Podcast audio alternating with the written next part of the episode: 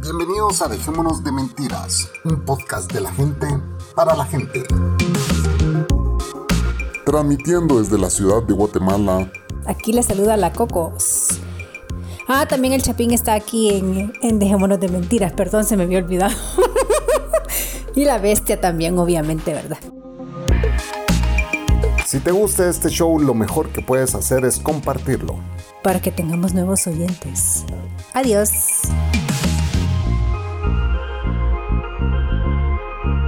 Esto es. Dejémonos de mentira. De mentira. De mentira.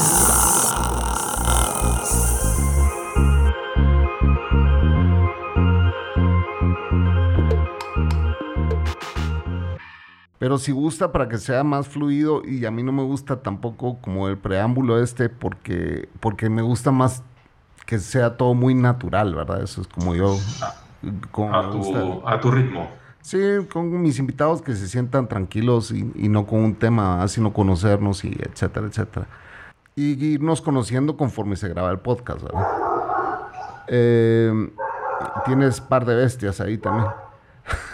No, no, no, no, no. Es, que tengo abierto, porque hace calorcito, tengo ah. abierto y son los perros del vecindario. Los vecinos. Ah, ok. Bueno, vamos a empezar. Vale. Buenas noches.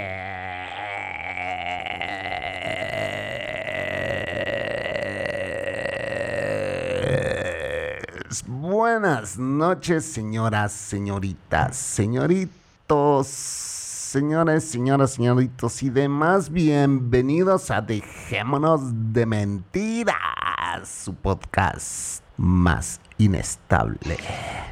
Pero bueno, señores, eh, qué bueno tenerlos por aquí hoy escuchando este podcast. Hoy tenemos un invitado muy especial es un amigo de un amigo que ya pues pues es amigo de un amigo es amigo de nosotros, ¿verdad?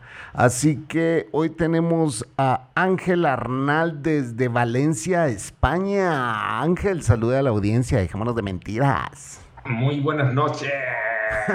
Yo también. bueno, aquí estamos para para lo que va falta. Para conocernos, Ángel. Para conocernos, charlar de, lo que salga. Pues yo siempre a las personas que escuchan este podcast, que me hacen el favor de escuchar este podcast, porque no, no, encuentro la razón por la cual podrían escuchar un podcast como este, eh, pues los invito a que sean parte de este show y Ángel, pues eh, muy amablemente aceptó nuestra invitación. Hoy está aquí. Ángel es podcaster también, tengo que mencionarlo. Eh, y es de un podcast muy popular, eh, un podcast donde Manolo Matos creo que fue cofundador del podcast. Y, bueno, fue, fue el fundador. Ah, fue el fundador del podcast y eh, pues ya Manolo se fue y pues les dejó la batuta aquí a Ángel y a un par de personas más. Y el podcast es Ateoizar, ¿cierto Ángel? Así es, él empezó en el año 2010 con un grupo, eran principalmente pues, gente boricua y también había, recuerdo, un dominicano y bueno, eh, y el equipo era bastante variable y llegó un momento en el que a nadie parecía venirle bien grabar y estábamos unos cuantos en el grupo de, Facebook de, de Teorizar y nos invitó a, a tres de nosotros. ¿Quieres unirte al podcast? Bien, eso era enero de 2012 y somos parte, digamos, del segundo elenco. Eh, Blanca, eh, era Kirkigan y, y, yo. Y estuvimos varios años y hace alrededor de un año, pues Kirkigan decidió dejarlo. Y ahora, además de, Blanca, eh, es, pues, también española, ya vive en, en, Ferrol, que está cerca de, de Santiago de Compostela, una ciudad, imagino que la mayor parte de la gente conocerá. Eh, además de ellos, eh, entró Andrés, que vive en, Quito, es ecuatoriano. Eh, Saray, que es también boricua y vive en algún lugar del sur de Alemania, un pueblo no muy grande, que nunca hemos comentado el nombre. Y, luego la última adquisición que tenemos es Jesús, un Jesús ateo. ¿Dónde se ha visto eso? Que él vive en Madrid. Ok. Ok, bueno, eh, dense una vuelta por allá, escuchen ese podcast. Yo creo que, no, no sé si fuiste tú quien eh, recomendó un par de nuestros shows que era Este es mi verdad, no sé si... Sí, sí. Ah, ok. Yo, yo, yo por lo menos fui uno de ellos. Imagino que más de, más de un oyente los recomendaría, me parecieron estupendos los dos, porque además la misma historia vista desde dos puntos de vista, eh, cómo lo vio él y cómo lo vio ella, y me, gustó Ah. mucho cómo estaba contado. Eso, eh, sí, eh, bueno, nosotros escuchamos de hecho esa recomendación que hiciste y te cuento que eh, gracias a tu recomendación son los podcasts más escuchados de este podcast. Me alegro de haber colaborado.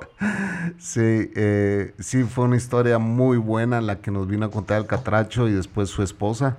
Eh, y bueno, dice ella que viene una tercera parte y que le encantaría venirla a grabar porque eh, ella dice que hay muchos traumas que él tiene a causa de todo esto y que no se hablaron en, en ninguno de los dos podcasts. ¿verdad? Eh, y que ella le encantaría, pero ella dice que no lo va a venir a hablar hasta que él esté preparado de hablar de sus traumas. Sí, sí. Entonces, ya no me imagino lo- los, los traumas que puede tener este eh, muchacho. Digo, es una persona muy joven. Y que, lo que la religión, ¿verdad? La religión hace. Y yo te cuento, yo soy, yo soy creyente de Dios, ¿verdad? Yo soy creyente de, de un poder superior. Al menos me ha funcionado y yo siempre he dicho que si te funciona, no lo quiebres pero no, no, tampoco eh, yo soy del que dice vive y deja vivir. Cada quien puede creer lo que quiera y está en su derecho. Y soy del que no voy a contradecir eh, la creencia de nadie eh, porque no me, no me, no me, ¿cómo se llama? No me compete. Y tampoco mi intención es debatir la creencia de cada uno, ¿verdad? Cada quien puede creer lo que cree, lo que quiera.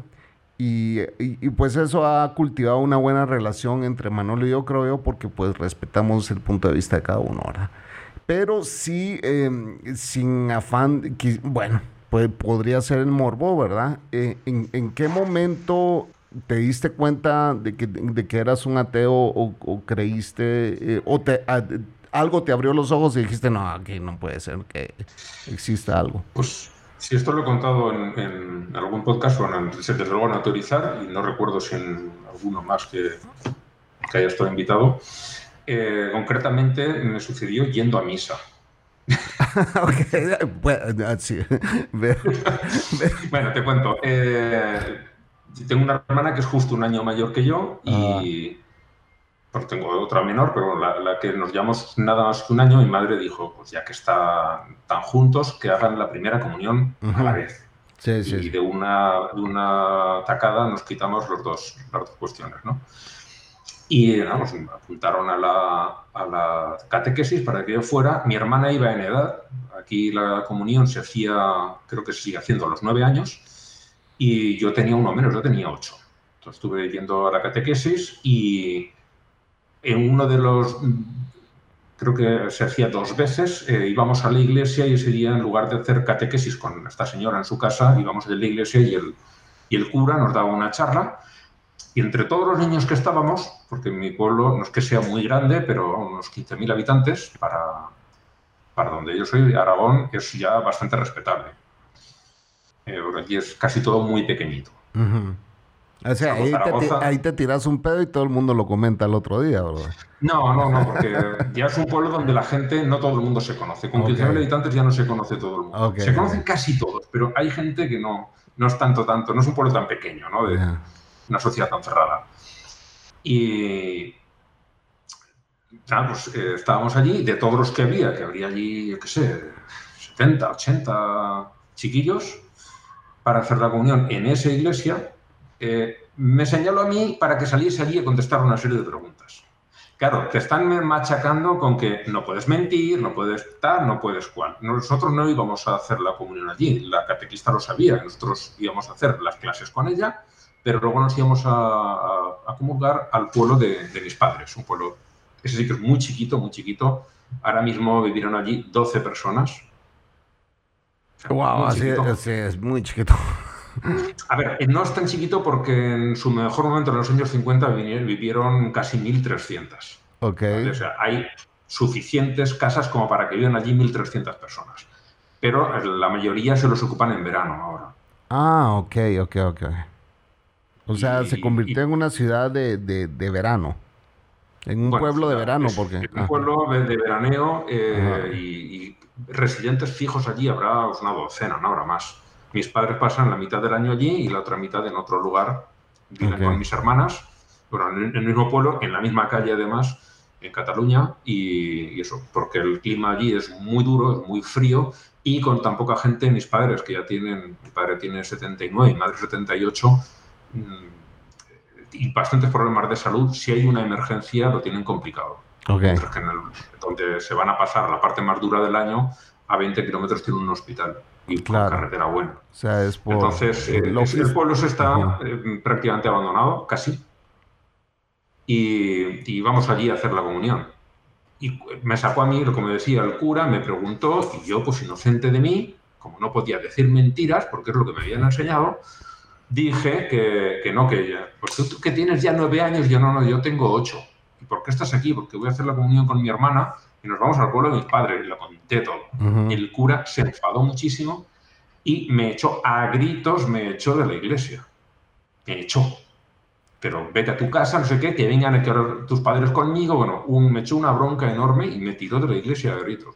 me fui para mi casa, todo dolorido. Acabamos por hacer la comunión en el pueblo de mis padres, tal como estaba previsto. Y yo seguía yendo a misa eh, en, mi pueblo. Bueno, por lo, por lo, menos te, te, fue bien, pues, te, so, te echó. Eh, vaya que no te, vio, no te violó antes. No. de. Algo es algo, ¿no? lo hizo todo mal. La cuestión es que terminé por hacer la comunión y eso, pues durante unos años yo, eh, si estaba en el pueblo de mis padres en verano, iba a misa. Todos los domingos yo iba a misa porque era algo que me habían dicho. El resto del año no. Pero allí en verano sí.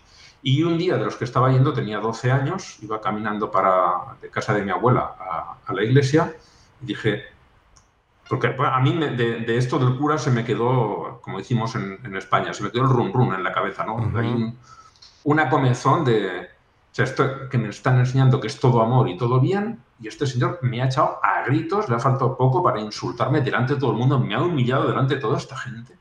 Y eso se te queda en el fondo de la cabeza. ¿no? A, los ocho, a los ocho años es un trauma. Sí. Sí, sí, pero eso, tanto amor y tanto que me pregonas y después haces esto claro. y ya la cabeza le va dando vueltas y vueltas y vueltas. Y un día del de, verano del 79, tenía yo 12 años, salí de, de, casa de mi abuela y a mitad de camino dije, ¿a dónde voy? Si no me lo creo. ¿Por qué estoy yendo a misa? Y me di la vuelta y mi abuela, ¿ya acabó la misa? No, muy buenas. Buenas, dice. no te oye, pero ya, te oigo. ya se va a incorporar. La señora Cocos. Siempre me hace lo mismo la señora Cocos. Yo estoy ahí en, medio de un tema y solo aparece como que es fantasma. Espérame, déjame calibrarle el sonido. Es que soy un fantasma. Venga, señorita Cocos, hágase para acá. ¿Qué tal? Buenas. Muy buenas. Buenas noches. no, buenos días. Gracias por venir. aquí ya, buenas tardes, ya está empezando a anochecer. Ángel Cocos. ¿Qué tal? ¿Cómo está Ángel? Pues bien, bien, bien aquí charlando de, cómo, en qué momento en qué momento él se dio cuenta que era ateo era mi, mi, pregunta entonces él estaba ah. explicando de que eh, pues eh, él había eh, estaba haciendo la primera comunión no tenía la edad para hacerlo porque hasta los nueve se puede hacer pero el cura le preguntó qué edad tú tienes enfrente de todo el mundo y él dijo, pues tengo ocho años. ¿Y qué está haciendo aquí? Peló cables el, el, el, cura. Qué cuadrado ese cura. Y, lo, echó a, lo echó a la mierda la iglesia. Entonces, eh, pues en ese punto estábamos. Cuando veniste a interrumpir, mujer. Yo a los diez años hice mi comunión. Bueno. Aquí se hacía a, a los nueve. Pero lo que comentaba, tengo una hermana que es justo un año mayor y mi padre quería que lo hiciéramos juntos. Que lo hiciéramos juntos. Quería ahorrarse eh, la fiesta. dos actos. no, la fiesta. A ver, eh, en el pueblo de mis padres eh, hacían comuniones cada cuatro o cinco años y todos los que estaban en edad, porque si no tendrían que hacerlo ah. prácticamente de uno en uno. Eran tan poquitos. porque era muy chiquito, y, eh, dijeron, este año va a haber, justo el año que le tocaba a mi hermana. Ya, pues metemos también al chico y, que vaya los dos juntos y que lo hagan ya. Y bueno, de ahí vino la cosa, que me, me tiró de, la iglesia, era un acto que no era una, una, misa, era simplemente una charla que nos daba el, cura allí. Ok, pero a esa edad siento que siento que lo que tenías era un resentimiento hacia la iglesia. Yo creo que eh, después vino el, el, que te dieras cuenta que si eras un ateo o desde entonces dijiste, no, yo no creo en Dios. No, desde ese momento no. Yo en ese momento seguí creyendo, te digo, completé la comunión eh, y después estaba yendo a misa. Después hasta, pues, ¿qué serían? Tres años, cuatro años estuve yendo a misa en verano, solo iba en verano. En, mi pueblo no, pero en, el de mis padres sí.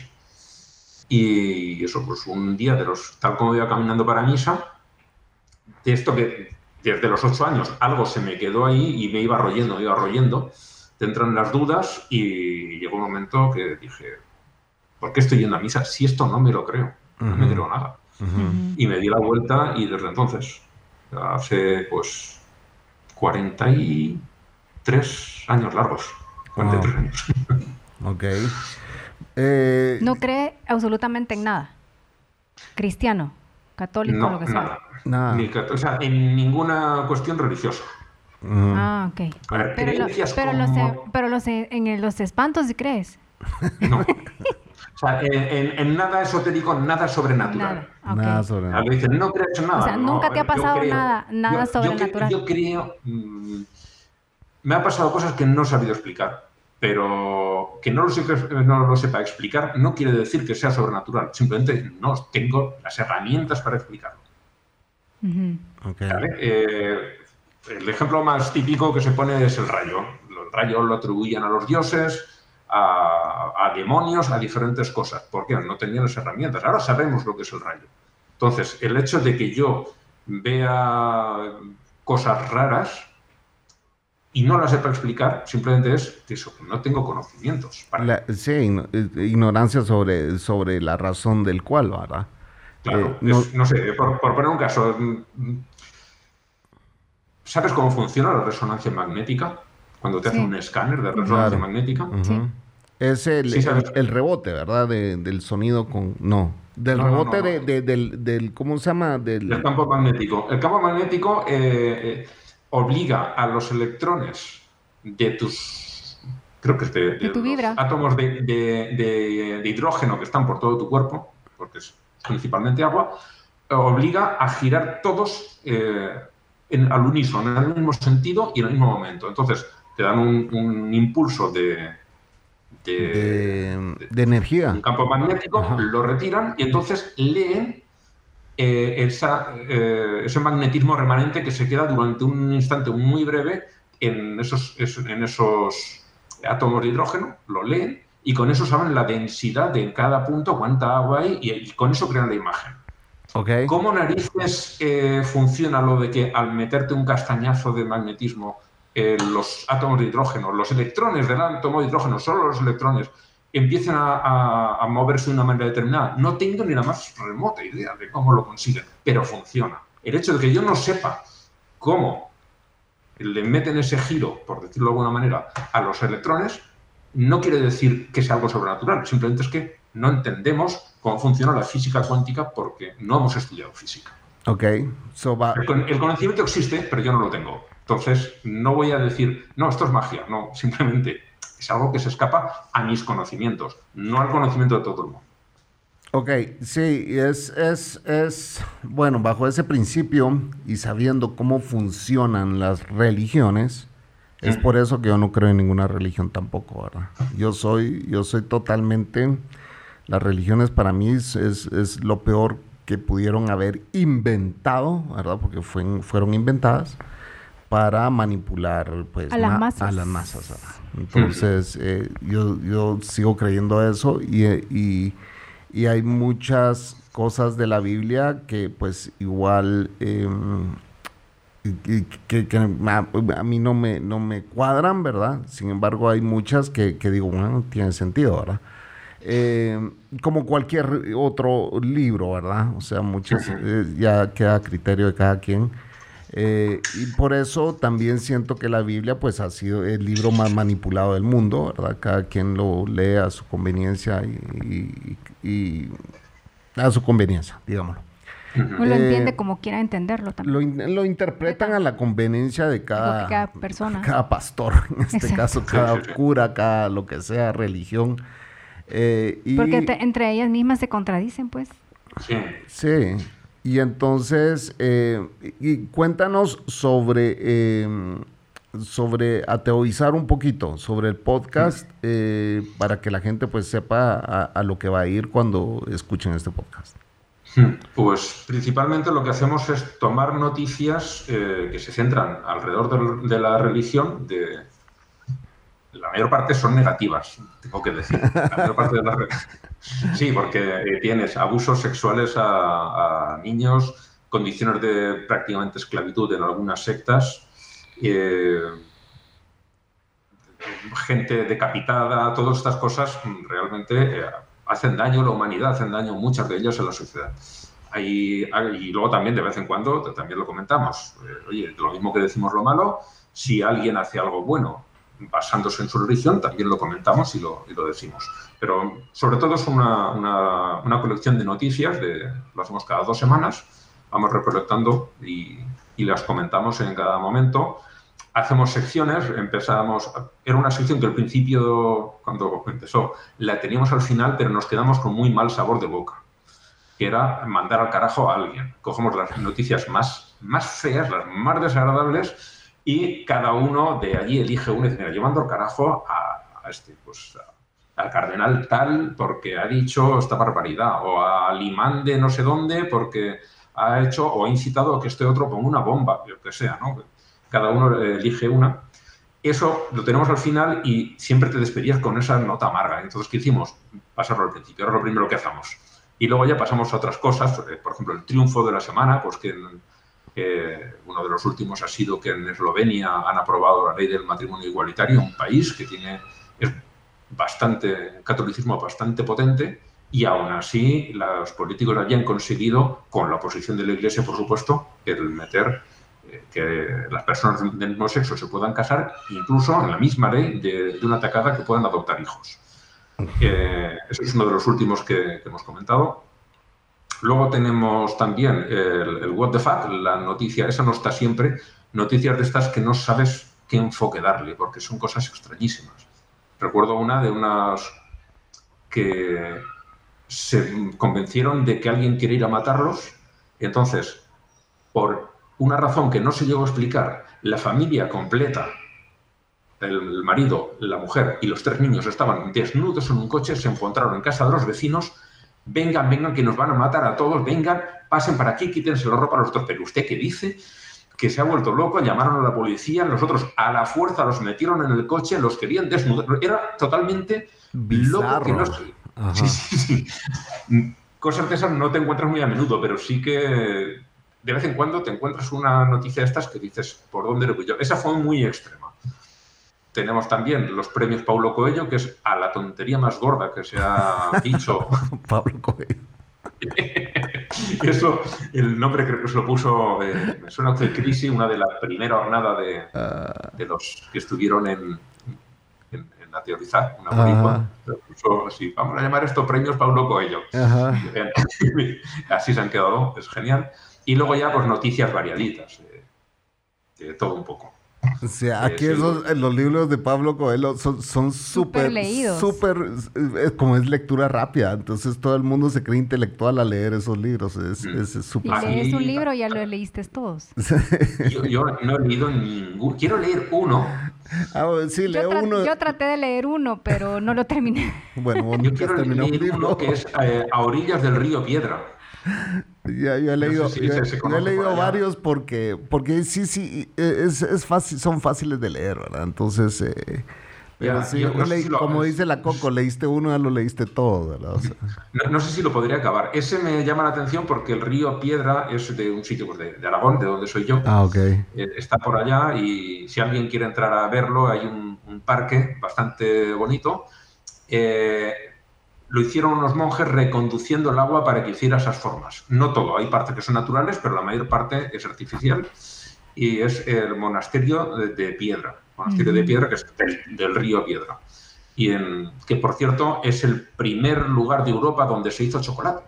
Wow. Ah, Porque el, chocolate un fraile, un fraile que fue con una de las primeras expediciones para, para América, para América envió eh, un paquete con las, las bayas, las, las semillas de, cacao y las instrucciones de cómo fabricar el chocolate. Entonces, está allí, tienen, eh, en esta cocina los aparatos ya no, se perdieron porque fue en el siglo XVI y los aparatos ya, imagino que se perdieron, tienen allí por reproducciones, pero sí te lo ponen allí. En esta cocina se elaboró el primer chocolate de Europa. Wow. wow. Tan rico que es el chocolate. Aquí estamos viendo pues fotos del lugar, es, es lindísimo. Sí, sí, es muy bonito, muy bonito. Eh, y, eso, el, el, hombre, creo que decía, orillas del río Piedra, me senté y lloré o algo así, no sé cómo es. Y tengo curiosidad por leer ese, nada más, porque... Y no sé si lo podré acabar, ya veremos. Sí, lo vas a terminar en dos días. Bueno, entonces nos vamos a ir al primer corte, Ángel. Ya vamos a regresar contigo. Ahí, eh, bueno, queremos conocerte, queremos saber quién es Ángel, qué hace, qué se dedica, etcétera, etcétera. Pero con esto nos vamos a ir al primer corte. Cocos, diga. Ya venimos. Ya venimos.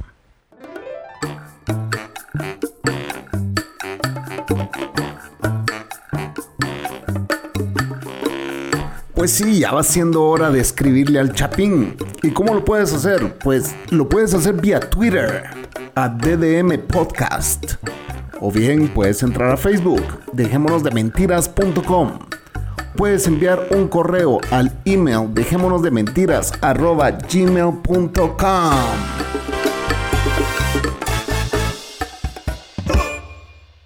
Y ya estamos de vuelta, señores, en Dejémonos de Mentiras. Así es, mi querida Coca. Especial.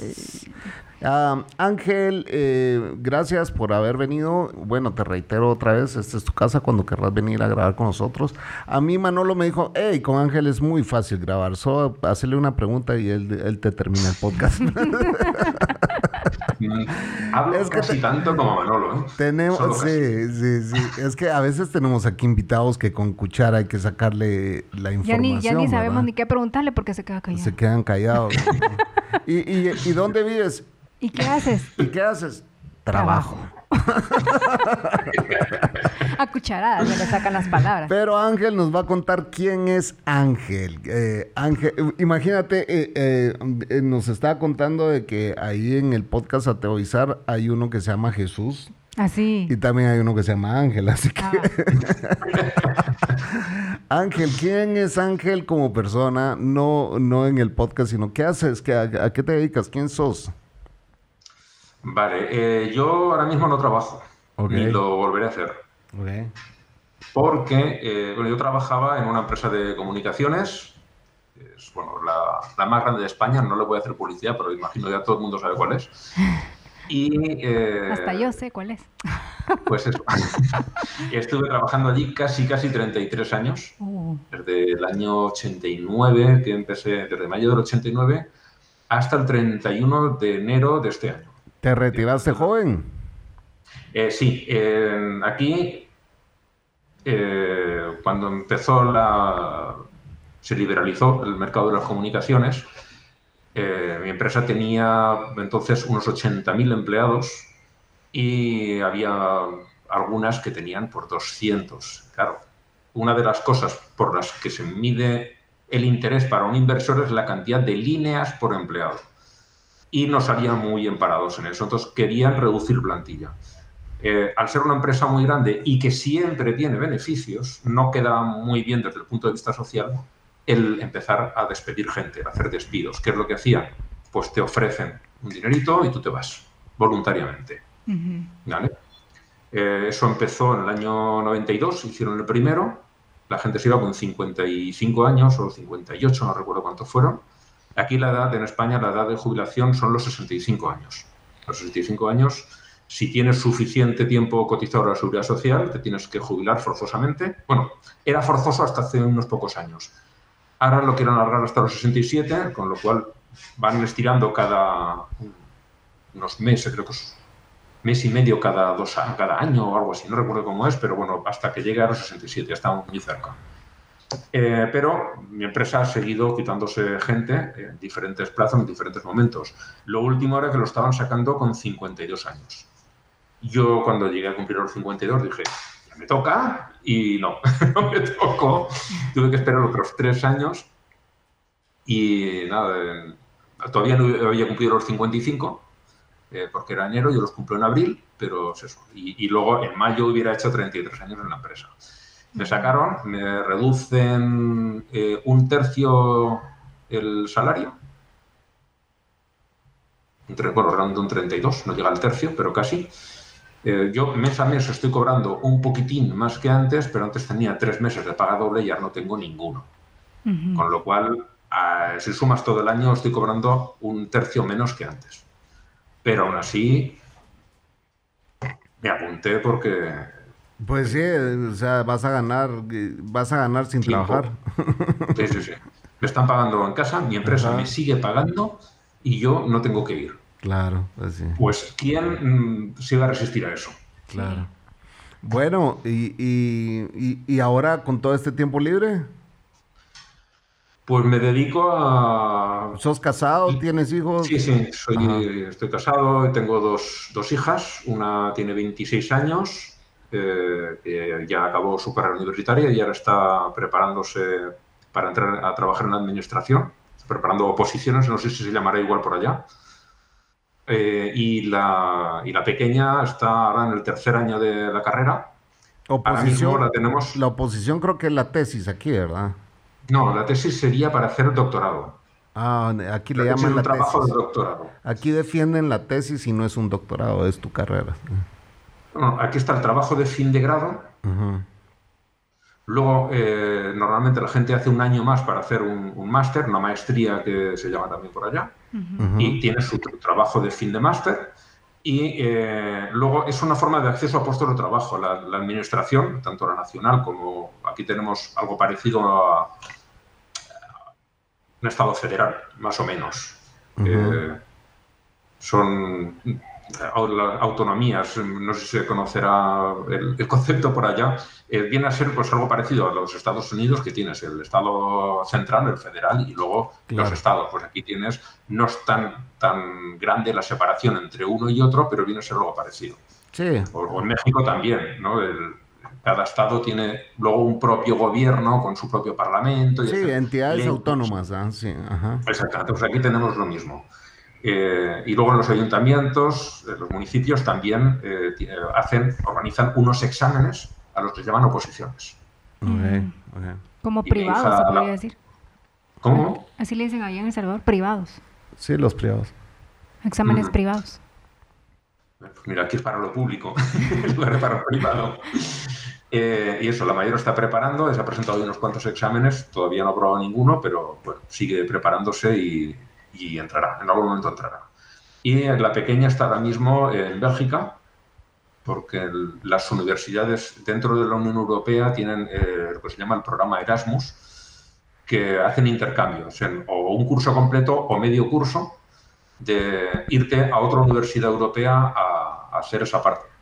Haces allí unas asignaturas y luego vuelves a, a terminar el curso en tu propia universidad.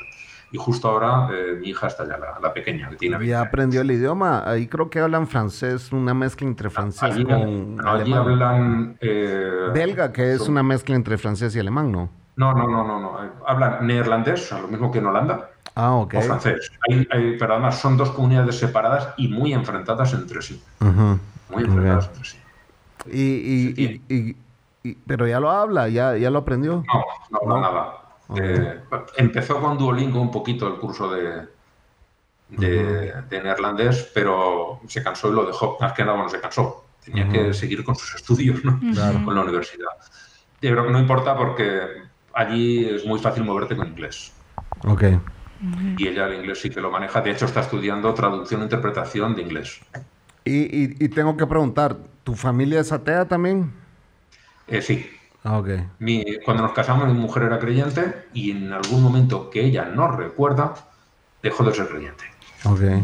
Mis hijas, pues la pequeña debió ser creyente hasta ya los 10 años o así, porque por donde vivimos, el colegio que mejor nos venía para que fueran las niñas era un colegio eh, religioso. Iban allí, les daban, las adoctrinaban y tal, ¿no? y, pero bueno, la mayor, cuando fue a hacer la comunión a sus nueve años, ya eh, dijo que no creía. si no quieres no hagas la comunión. Sí, sí, sí, sí, la quiero hacer. Oye, que sí es porque lo típico... La presión social, claro. La presión social. Lo típico eh, cuando los niños comulgan es que luego vayan se haga un viaje al parque de Disney de París.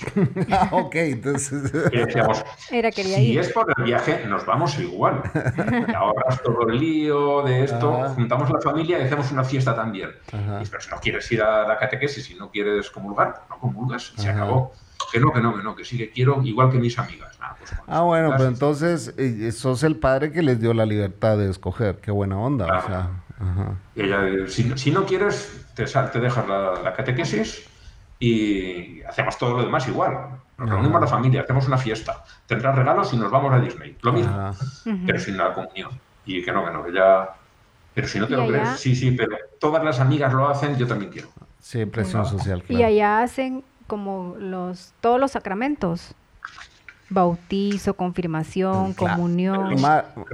Cocos, cocos. Pues sí, los católicos. Pues, sí. Cocos, eso viene de allá lo trajeron para acá, por si no sabías. Pues sí, pues, pero como... ¿Ves? Fue lo que nos heredaron los españoles y nos tienen hartando mierda ahora. Y el matrimonio y el divorcio, todo eso. Bueno, el divorcio creo que como sacramento todavía no lo han puesto. Ah, va, pero deberían de poner. Sí, sí. Si los obispos se casaran sería un, sacramento. Y si los obispos pariesen, como se dice por aquí, si los obispos pariesen, el aborto sería un, sacramento también. Ah, ok. Sí, de eso, que, de eso quería hacerte la pregunta. Así como ustedes en el, en el podcast hablan de todas las noticias pues que suceden, eh, usted, ¿tú qué opinas del aborto si por violación? Si es correcto o no es correcto. Pienso que el aborto tendría que ser eh, libre sin ningún tipo de condicionante salvo el tiempo de gestación. Cuando ya está formado el sistema nervioso del feto, ya no. Em, lo veo ya porque ahí sí que le vas a provocar dolor. Sí. De alguna manera. Eh, en caso de malformaciones. Además, además de lo peligroso que puede ser para la persona que, está. Sí, porque ya está más grandecito, pues, más formado. Puede, matarlos a ambos. Pues. Sí, bueno, los médicos mm, en general son bastante competentes y, no suele pasar. Es muy raro. Eh, luego hay otra cuestión, es que hay embarazos que cuando avanzan lo suficiente se ve que el, bebé no va a ser viable, que en cuanto se de la madre va a morir, va a morir en horas porque no ha desarrollado los pulmones, porque no tiene cerebro. Entonces sí que en cualquier momento pienso que deberían extraerle ese feto que por más ilusión que se le haya puesto, no hay posibilidad de que la vida salga adelante. ¿Qué razón hay para que esa mujer tenga que sufrir todos los meses que sea y expulsar a esa que no va a llegar a ser una persona porque no va a vivir? Y no lo entiendo, no, no entiendo esa crueldad hacia la madre. Otra cosa que me dijeras, estoy de siete meses, me lo ha pensado mejor y ahora no quiero tener el niño. Chica, mm, has tenido meses claro. para pensar. Claro. claro. Tengo muchos meses, ahora lo siento, pero no. Pero eh, lo otro, me da igual violación, me da igual eh, incestos, eh, fallo de, sistemas anticonceptivos, el haberlo practicado sexo sin, sin métodos anticonceptivos, o sea, no pondría ninguna, ningún tipo de restricción. ¿Quieres abortar? Adelante. Cuidado, yo querría que ninguna mujer abortase. Que ninguna lo hiciera porque, eso también lo he dicho alguna vez en la teorizar, porque tenemos buenos métodos eh, anticonceptivos, no, porque tendríamos, si tuviésemos unos métodos anticonceptivos perfectos o casi perfectos, si mm, hubiese una educación sexual y sentimental a las personas eh, para que no hubiese más violaciones, para, si, si, funcionase todo como tiene que funcionar, realmente eh, no habría tan apenas necesidad de ningún aborto. Claro. Y yo prefería una sociedad en la que no eh, ninguna mujer se viese en, la necesidad de abortar. Pero mientras no estemos en eso, lo que no se puede hacer es eh, encerrar a la mujer en una jaula en la que eh, se ve, no sé, eh, bueno, creo que es en, El Salvador, que meten, si una mujer tiene un aborto espontáneo. En El Salvador, correcto. es, una locura, es una locura, solo por la sospecha de, ¿y si lo has hecho queriendo? A mí me parece una aberración absoluta. Lo siento si eres de, El Salvador. Claro. Pero no sé si estarás de acuerdo conmigo en esto o no. Totalmente. Totalmente. Totalmente. Como mujer, totalmente. Eh, bueno, sí, regresando al tema de las, de las religiones, y bueno, supongo que ustedes hablan mucho sobre la Biblia. Em, no, realmente no. Hablamos De, las eh, religiones salidas de la Biblia. Teníamos a Kierkegaard, que sí que este señor es un erudito de la Biblia, tiene un libro. Eh, ah. ah. se me ha olvidado, mm, creo que eran mitos bíblicos ¿Cómo se llama? Sí, ahora tiene, está haciéndolo un podcast que se llama así Mitos Bíblicos y el libro se llama, también así.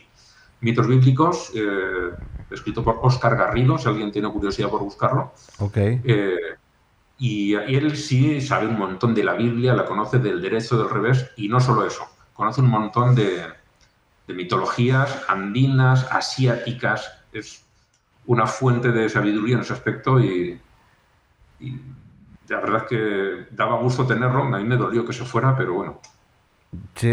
una decisión. Tampoco se le puede obligar a estar. Sí. Y nosotros realmente no, no la nombramos mucho porque eh, ya solo con los efectos de lo, que, de lo que sale de ahí tenemos material para rato.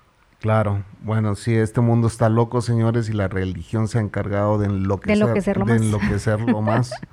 Eh, son un asco. Eh, a mí me parece, aquí tenemos cada personaje en Centroamérica que se lucran de la, de la religión, de la ignorancia de la gente. Y es, es eh, bueno, además de que es imperdonable, es triste ver que todos van como borregos ahí a un, a, dejar, púlpito. A, dejar su dinero, pues, y, y que empobrecen más a la, a la sociedad. y enriquecen al pastor. pues sí. Estoy siguiendo ahora un podcast que hacen dos, chicas mexicanas que salieron de la luz del mundo, que yo no la conocía hasta wow, Esta iglesia es enorme. Es muy fuerte en El Salvador. Es una locura. Es una locura. Sí, yo conozco gente que va a esa iglesia que, son seguidoras. El pastor es violador, ¿verdad? Es un gran violador. Violador de, Mexicano. El, padre lo era y ahora el hijo, porque el padre ya murió, el Joaquín. Joaquín, sí. no me acuerdo qué. Y ahora está el Nasón. Sí. bueno, Joaquín Nasón creo que es el que está ahora. El, original no me acuerdo cómo se llamaba. Él en sus iglesias tiene como túneles abajo donde viola a sus seguidoras y es una locura.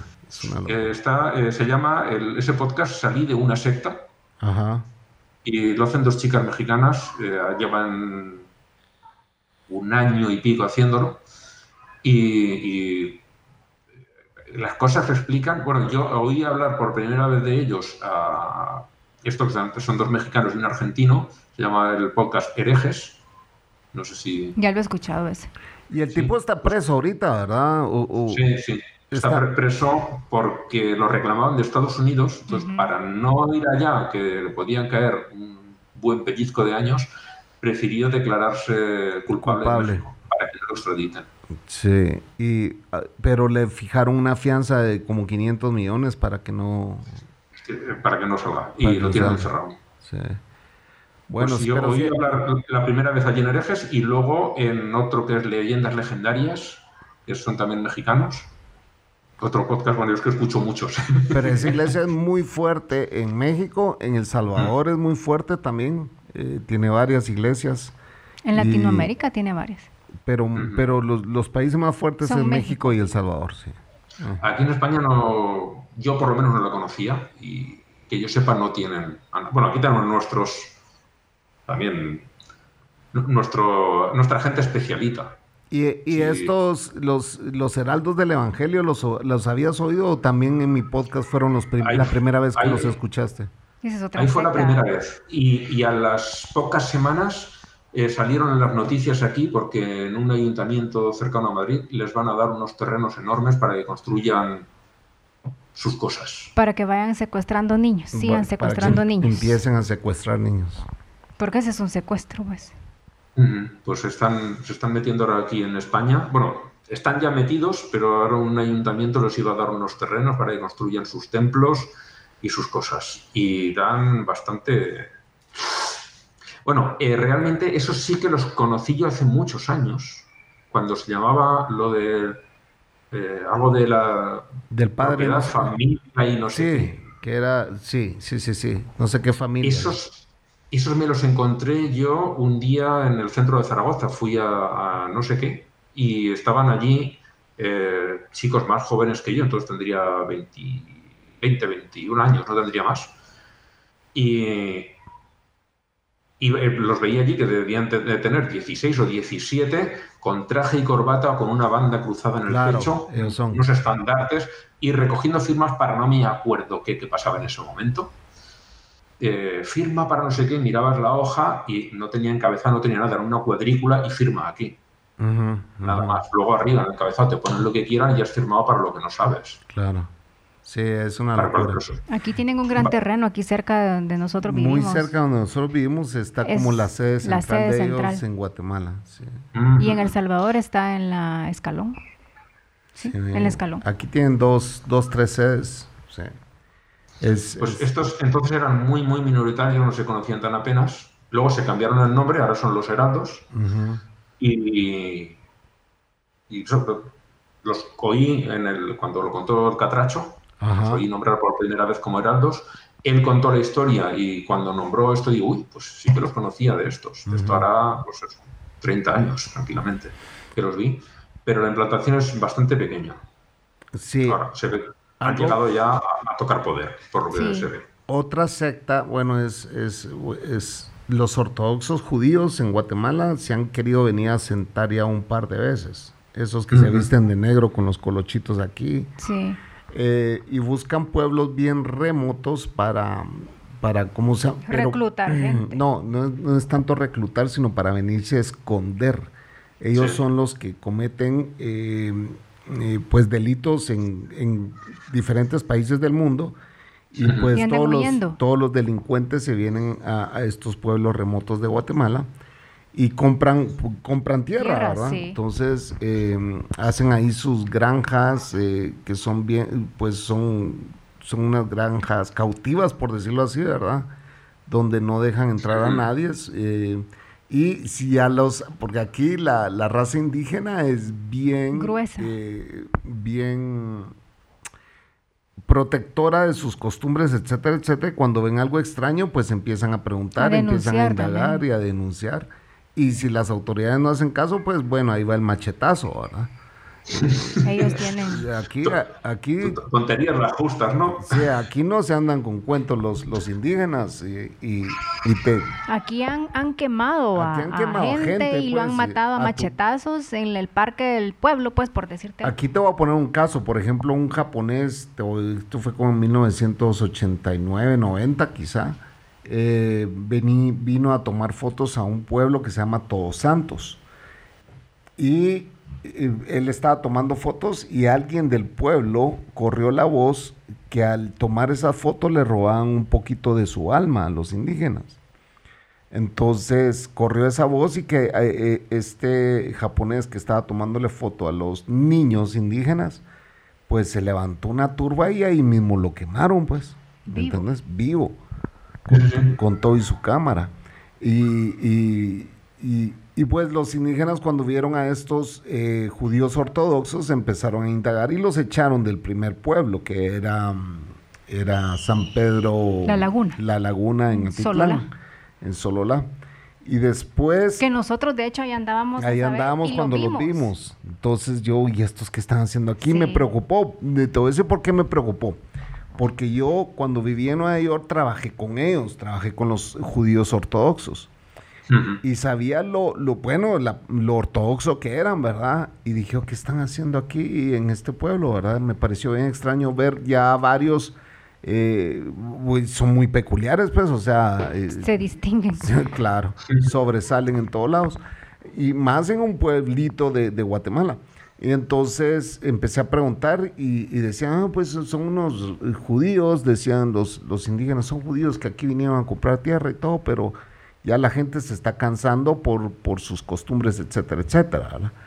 Y después, como los echaron de ese pueblo, se fueron a, vinieron a comprar Oriente. A, a Oriente otra propiedad, donde también eh, bueno, lo que se descubrió es de que habían padres que secuestraban a sus hijos, ponete en Nueva York, de, los, los separaban de sus madres. Y se los traían. Y se los traían aquí y aquí los criaban, ¿verdad? Entonces, al final lo que es es un nido de delincuentes judíos, lo que se está convirtiendo Guatemala, ¿verdad? En, en, albergar a toda esta gente, ¿verdad? Pero como traen plata, vos, y con plata baila el mono, dicen aquí. En el último programa hablamos de, estos, los, la secta se llama Leftajor. Ajá, ajá.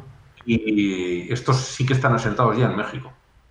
De hecho, hace unos años eh, saltó a la prensa el caso de, un padre que hizo eso. Estaban. Eh,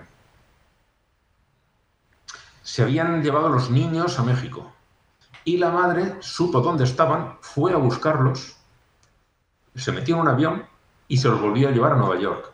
Y desde allí, desde México, volvieron otra vez para secuestrarlos y llevárselos.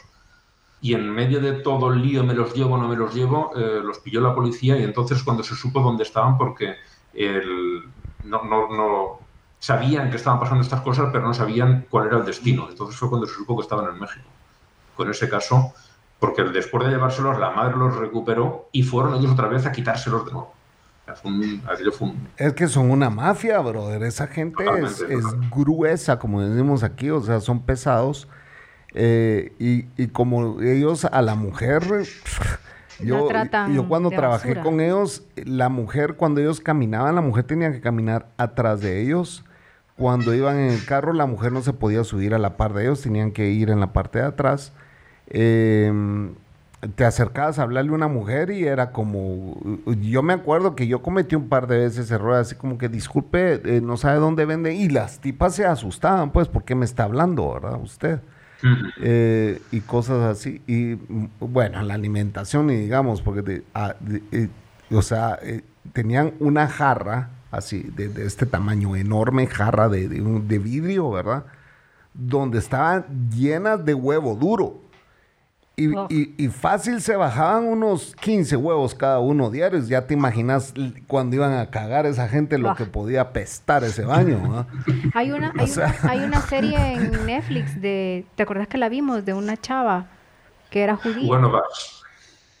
¿Cuál? ¿No es esa? Bueno, vas, una de nosotros. Uno de nosotros. Uno de nosotros, algo así se llamaba. una chava que. Sí, que, decide irse. De irse. a, a, buscar a la madre que estaba en Alemania. Sí que se pelonea, se quita el pelo y así. Y van todas prácticamente con el. Bueno, no pueden enseñar su pelo, entonces llevan una peluca. Sí. O sea, la mayoría llevan el pelo muy corto, para, porque, claro, si no, ponerte la peluca es muy incómodo. Pero llevan. Van, van así. Eh, pues esa misma actriz hizo, de adolescente, otra serie que se llama Stiesel. Eh, yo la he visto en. ¿Cómo se llama este? en, en, lo de Amazon, Amazon Prime. Amazon Prime. Pues la he visto allí, pero imagino que estará en más sitios. Una serie es durita de ver porque no está doblada, está subtitulada. Mm. Entonces, eh, hablan o en hebreo o en yiddish. me, me, da risa, me da risa los españoles porque eh, ustedes totalmente están acostumbrados a, que todas las películas estén dobladas, mientras que nosotros crecimos leyendo subtítulos. Entonces, para pues, nosotros es muy fácil ir a ver una película subtitulada, ¿verdad? Porque, pero eh, sí, esta es una anécdota que te tengo que contar. Nosotros hicimos un blitz de ventas en la ciudad, en las ciudades de Nueva York, New Jersey y Connecticut, en los Estados Unidos. Era un blitz de ventas de la cadena Meliá. Yo trabajé para Hoteles Meliá, aquí en Guatemala. Entonces, pues llegamos de todo el mundo y nos repartieron en parejas. A mí me tocó un español. Entonces, eh, fue, eh, fue uno de los mejores viajes de mi vida. O sea, el español yo era como que, esclavo, ven conmigo. Y yo, sí, amo, le decía Y entonces... Eh, Pero de buen, de buen humor todo. Sí, todo, todo un buen feeling, ¿va? Entonces era así como que, no, mira, que yo en América estoy planeando ir a conquistar España y, y era así todo el tiempo, ¿verdad? Entonces cada vez que íbamos a algún lugar, él decía... Eh, él decía, ah, es que aquí ando yo con mi indígena guatemalteco y, era, era súper simpático que, y, alquilamos, ah, no, que llegamos a, la, a la rentadora de autos y me dice él, eh, pues hombre, que mira que todos van a alquilar una van y, nosotros qué alquilaremos, nosotros un Mustang, le digo y hemos alquilado un Mustang, brother, y hemos andado visitando clientes en un Mustang, em, y nos, la, la pasamos genial, la cosa es que eh, para beber me decía, oye, pero que tú eres indígena, pero bebes como español y que, yo no te puedo seguir el paso y que no me aguantaba el paso, entonces... Eh, éramos unos grandes bebedores. Eh, pero eh, lo, que te quiero decir es que este, este español, fenomenal, ¿va? Él como tipo era de... Ay, ¿Cómo se llama esta región? Me acuerdo. Andalucía. Andalucía era él. Hoy tiene su restaurante y todo. ¿Y a qué venía esto? Ya no me acuerdo. Del de los subtítulos. Ah, sí, entonces viene y me dice... Se te ve el avión. Sí, sí, esos son los efectos de tanta marihuana que fumé. Eh, entonces viene y me dice, oye, eh, mira que, vamos al cine, me dice, es que me muero por ver una película eh, de Hollywood, me dice, y yo como que, bueno, pero o sea, pues al cine puedes ir allá en tu país, le dije, sí, ¿por qué? ¿Por qué quieres ir a gastar? Mejor vamos a conocer lugares de, aquí, pues estamos en, en, Estados Unidos. Yo, la verdad, irme a meter al cine no tengo muchas ganas. Y me dice, no, yo tengo años de querer ver una película hablada con la voz de los actores, me dice. y, y, en realidad aquí cuando comprabas películas piratas era lo más chistoso porque venían habladas en, español, español. En español, español, o sea. Y se, y se escuchaba raro, pues. Sí, era como que eh, escuchar la, la, voz de Will Smith hablada por un español era un cague de risa, era un cagado de la risa. Pues esto nos queda herencia del franquismo. Ajá. Porque eh, aquí había cosas que no se, podía, no se podían decir, no se podía nombrar siquiera. Entonces la manera de, meter la, censura, entre otras cosas, era impedir que la gente pudiera oír la versión original de las películas. Porque si alguien llegaba a saber inglés o francés o italiano, la lengua en la que estuviese hecha la película, y, oía lo que se estaba diciendo en otros países, se llegaba a hablar de ciertos temas, eh, podía meter a los españoles ideas raras contrarias al régimen.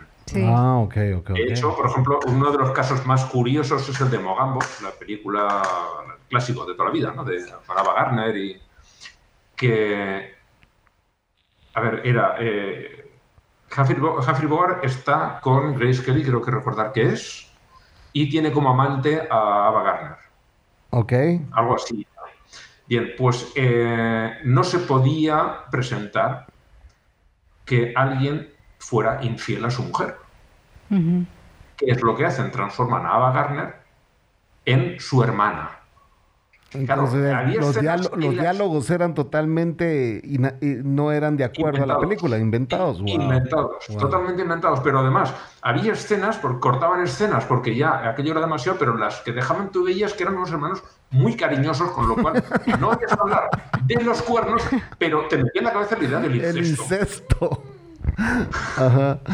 Ese, fue el caso más, más y Que lo comentan, siempre que hablan de la censura, eh, lo comentan. Y, precisamente se nos ha quedado aquí la costumbre de verlo todo doblado porque con Franco no se podían arriesgar a que eh, pero, pero eh, ha llegado a tal grado que ustedes se rehusan a decir las palabras en inglés, aunque sea, o sea, el wifi. Sí. o sea, el wifi. eso es, eso es pura comodidad. ¿Cómo lo ves? Tú lo ves escrito y tú qué lees. Wi-Fi. Wi-Fi. No, a ver, si a ti nadie te dice de dónde viene eso. y te ponen delante esos Es el- cuatro eh, bueno, sí, es, es, es el, el- el americanismo que nos meten aquí. el- el- Que, cuidado, que es una marca comercial. sí, es que ustedes se rehusan. O sea, te puedo decir miles de palabras y ejemplos de que No, se es- es- rehusan a decirlo. No, no. eh, vamos a coger uno, ordenador, que nosotros decimos ordenador y el resto del mundo hispano dice computadora o computadora. Sí. Aquí, hasta los años, hasta mitad de los años 80, se decía una cosa indistintamente de la otra, cualquiera. ¿De dónde nos viene ordenador a nosotros?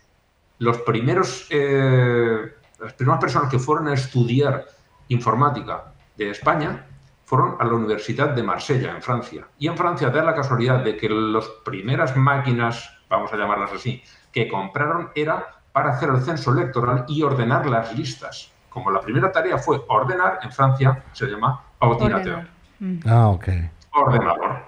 Y los que fueron a estudiar informática allí a Francia, a Marsella, Lo, lo cuando llevaron a España. como lo decían, ordenador. Y como eran los que daban clase en la universidad a los nuevos que estaban formando, al final se ha quedado ese nombre. Ujú. Y no es que nos neguemos a llamarlo computador, es simplemente que una vez que adquieres una, una costumbre, Ajá. quitarla es complicada. No es una cuestión de no me da la gana, es simplemente el primero que lo empezó a llamar lo llamó wifi y ya eso se ha ido extendiendo. Ahora, cambiarlo, es muy Eh, difícil. claro, la inercia es muy grande. O sea, si nos hubieran dicho desde el principio, el primero que hubiera llegado a presentarnos lo hubiera hecho Wi-Fi, y nosotros, uff, qué raro suena, pero bueno, a la tercera vez que lo has dicho ya te parecería normal y todo el mundo estaríamos diciendo aquí sin ningún problema Wi-Fi.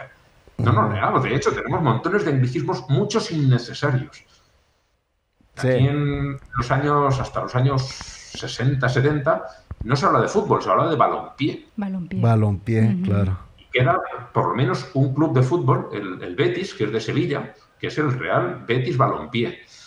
Y ahí sí tengo que defender que los gringos, los gringos se agarraron el fútbol, o sea, agarraron eso. Balón que se juega con las manos. Sí, algo que se juega con las manos.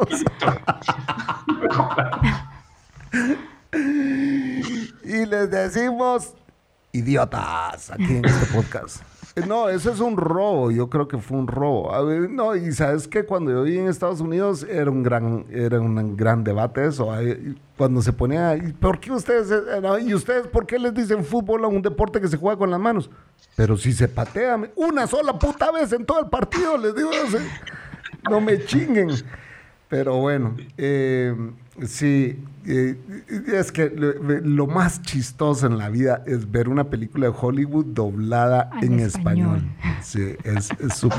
y esa era la razón, esa era la razón por la cual Manolo, eh, Manolo se llamaba también mi amigo eh, español, eh, que se moría por ir a ver una película para escuchar la voz de Will Smith o de quien putas haya estado de moda en ese momento. Yo quiero ir a ver tal película, me dice, porque no he escuchado la voz de ese tipo en mi vida y quiero escuchar cómo suena, me dice. Pues aquí, a partir de los años 80, eran bastante comunes unos cines muy minoritarios en los que se pasaban las películas con subtítulos. En su Incluso hay cine que no tiene mucho tirón, no atrae mucho público, y esas eh, no se doblan. Ujú.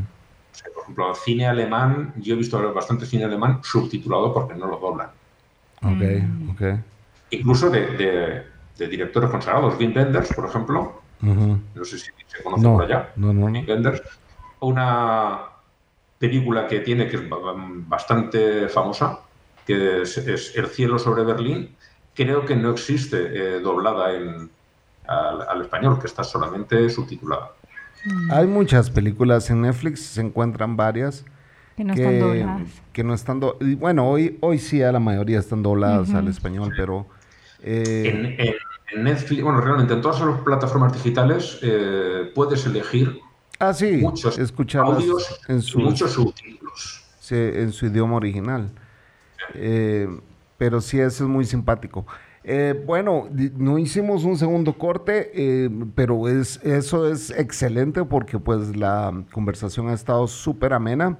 Hoy sobredosis de españoles, señores, y este es el segundo podcast seguido, porque el primero Sí. eh, lo grabamos con, con David. David. Teya. David Teya, eh, eh, tenés que escuchar ese podcast, no ha salido todavía, Pero David Tella es un, un podcaster también que eh, pues se fue a un viaje a la Antártica eh, y fue a- fueron a hacer estudios geológicos de parte del gobierno de España junto varios con otros gobiernos. ¿Esta es la que ya estuvo una vez? Sí, Él ya estuvo con ya nosotros. estuvo con sí. nosotros. Sí, sí, sí. Antes que se fuera de viaje, porque Antes de nos que- dijo que iba a estar seis meses fuera. Entonces, eh, de, Este- de repente este- tenemos... Es paisano mío, es aragonés como yo. Ah, sí, de Zaragoza. sí, sí, sí, sí. Era de Zaragoza, si no recuerdo mal. Sí. Y, y pues eh, hemos tenido sobredosis de boricuas y ahora tenemos sobredosis de españoles. Eh, antes de estos dos hubo sobredosis La de madre, la salvadoreños. madre tierra, España. Pero, pero buenísimo Ángel, que excelente que hayas venido, te agradecemos el que hayas sido parte de este podcast. Eh, esta es tu casa cuando quieras regresar. Fue ex- me encantó eh, haber grabado con vos. Y bueno, vamos a darnos una vuelta por ateoizar. Yo cuando Manolo eh, lo conocí, él era, eh, pues estaba empezando cucubano, ¿verdad? Y me dijo que, que me diera una vuelta por ateoizar y yo le dije, pero bueno, la verdad no soy ateo, le dije, o sea, o sea, Sí, pero yo recuerdo, en ese programa estaba yo. ¿Ah, sí? Recordar. ¿Ah, sí? El- Era el principio de estar yo, estu- estuviste invitado tú en a teorizar en un programa. así. Era el principio de estar yo, debía ser 2012 o 12, 2013. yo, sí, pudo, pudo haber sido esa fecha. Fui invitado. Sí, me suena. Yo creo recordar que sí. Es que él se le ve el avión. No, no, no, no creo que haya sido, yo creo que fue un salvadoreño. Mm, No, no. Y a partir de ese momento yo empecé a escuchar Dejémonos de Pajas, que nunca entendí por qué cambiaste el nombre. Sí, Aquí en España, dejarse de pajas es dejarse de tonterías, llamar a las cosas por su nombre. clavala, que es lo mismo. Aquí es Las pajas, diferente. a las, las pajas a las que se refiere son la del cereal. La caña del cereal se llama paja. Mm, Mm. Dejarse de pajas es ir al grano y dejarnos la, Claro. la paja. Del bullshit, eso es. Ajá. Pero Sí. como aquí lo, lo interpretan de otra forma. No, te voy a decir la verdad. Eh, hace referencia a la masturbación la Sí, palabra. correcto. Pero realmente la expresión dejarse de pajas es eh, Es que yo te voy a no contar. Quizá- y, eh, atender al grano, al grano lo importante, y viene de eso, del cereal. En el momento, en el momento, yo te voy a decir la verdad por qué lo cambié. Yo. Sí, por- porque a- alguno se ofendería de, es que están hablando de pajas, pero... No, no, no, no, no, ni siquiera fue fue, por eso. eso. Ni Mm. siquiera fue por eso, porque entonces yo te voy a decir por qué fue. Yo en su momento tenía eh, mis co-hosts, ¿verdad? Los, los, los, eh, mis compañeros de podcast era eh, Fu- Sul- eh, Sutano y Mengano, ¿verdad? Que en este caso fue Muñeco y el Pollo, que eran los que más llegaban. Y ahí hubieron un montón de personajes más que también fueron, eh, se fueron haciendo pajeros. Pero después eh, me di cuenta de que mi audi cuando ellos se iban, ¿me entendés? Se llevaban la audiencia, que la gente era así como que, bueno, si ya no está fulano, entonces ya no escucho, porque tenían su audiencia ellos, ¿verdad? Tenían sus fans. Entonces dije, oh, bueno, entonces para evitar eso y para que la audiencia que me quiera a mí, ¿verdad? Por lo que yo soy, entonces, yo, por ejemplo. por, por lo que yo pienso, por lo que yo digo, por lo que... Entonces, pues puede ser una cuestión de ego, no sé. Pues ahora yo le quiero dar un giro a esto. Ya no quiero que se trate de patanadas, idioteces, eh, ¿me entendés? Chistes donde todo el mundo llegaba a bulinearse entre uno y otro, sino que ahora quiero hablar temas cotidianos de la vida real. O sea, somos yo y mi mujer que estamos pasando problemas económicos. Somos mi mujer y yo, eh, yo y mi mujer, ah, siempre el burro por delante. Mi mujer y yo eh, pasando problemas económicos, con problemas de, de lo que sea, de que intentamos tener hijos, no los tuvimos, eh, con el tema de, de que la familia como chinga, como jode, y, y eso, ¿verdad? como ayuda en otra ocasión, o sea, Sí ¿qué pasa? lo que nos pasa a todos en el mundo. Entonces dije yo, si dejémonos de pajas es una audiencia, 80%, por, o- no 80, 98%, ¿me entendés? De escuchas hombres que se van porque fulanito se fue, pues ahora le voy a cambiar el nombre, ¿verdad? Para que, y hoy por hoy tenemos casi un 30% de mujeres. Sí. Entonces, el, el solo, el solo nombre, dejémonos de pajas, no, no atraía al, al- al público femenino. Femenino. Entonces dije, yo le voy a cambiar nombre a Dejémonos de Mentiras, lo puedo incluso, y no te voy a negar, lo, in- incluso lo puedo monetizar aquí porque, porque pues ya no me llamo Dejémonos de Pajas, ya la gente va a querer incluso tal vez pautar conmigo e intenté, ¿me entiendes? Hablar con mis amigos y decir, mira, tengo esta audiencia, tengo tantos miles de descargas, etcétera, etcétera, te puede... No funcionó. Entonces dije, ah, ya me quedo con esto, ya es, es Hobby. algo, es, es algo que, que, que, que quiero continuar y me voy a continuar con ese nombre y los que me quieran seguir, pues que me sigan. Y hoy por hoy, pues yo tengo mi propia audiencia ahora. Tenemos nuestra Yo- propia audiencia Yo con tengo mis fans. No. Yo soy fan de los dos, tengo que decir. Yo eh, me gustó el cambio de tono, Ujú. y el cambio del nombre, pero el cambio de tono me gustó. eh, me reía con, con de Pajas, tengo que decirlo, aunque fue- era un, en, en- en algunos programas era un humor muy básico, en otras iba un poquito más Sí. pero bueno, yo me reía, me lo pasaba bien, pero el, el hablar este tipo de temas que se tratan aquí, a mí también me, me gusta oír pues, lo que piensa otra gente acerca de cosas que me pasan a mí también, Claro. de cómo se, se ven pues, en otros países, ¿no? Porque eh, aquí en España se mira mucho, por ejemplo, a Estados Unidos, al Reino Unido, a Francia, Alemania, pero estamos pegados a Portugal y Portugal es un absoluto desconocido y lo tenemos ahí al lado. Y de América de habla hispana, la gente conoce algo de, de México y de, y de Argentina. Sí. Y ya. El resto pues, no tienen ni puñetera idea. Yo, eh, Ni pueden, ni pueden ubicarlos en un mapa, ¿verdad? Igual, Igual- igual nos pasa a nosotros, ¿verdad? O sea, yo totalmente. me, me he propuesto como mínimo conocer los nombres de 10 poblaciones de cada país. Mínimo. O sea, porque es, es que no puede ser que yo eh, no, no, no sean realmente un agujero con una etiqueta. No. No, no me parece. Y conocer, conocer gente, o sea, por lo menos verle, verle la cara a alguien más de, de otro continente, pues, ¿me entendés? Y, y- y te- interactuar con ellos y conocernos y, y- hacer esos lazos, pues, que, que no, eh, que digo yo hoy en día, eh, eh, existiendo toda esta tecnología, ¿por qué no lo hacemos más seguido? ¿Por qué no en- enlaz- enlazamos con otra gente? ¿Por qué no conocernos? Yo el otro día vi a un, a un chavito que publicó, eh, y ese fue uno de los podcasts que hicimos, que dijo, hey papá, vencí el cáncer. Y lo le escribí y le dije, mira, me encantaría que vinieras a contar tu historia. Un chavito de 17 años que venció el cáncer. Puta, me imagino que ha de pa- haber pasado años. Y nos contó que desde que los, o sea, desde los 10 De chiquito. años eh, ya traía eso y a- ahorita a los 17 lo venció y era como que, wow.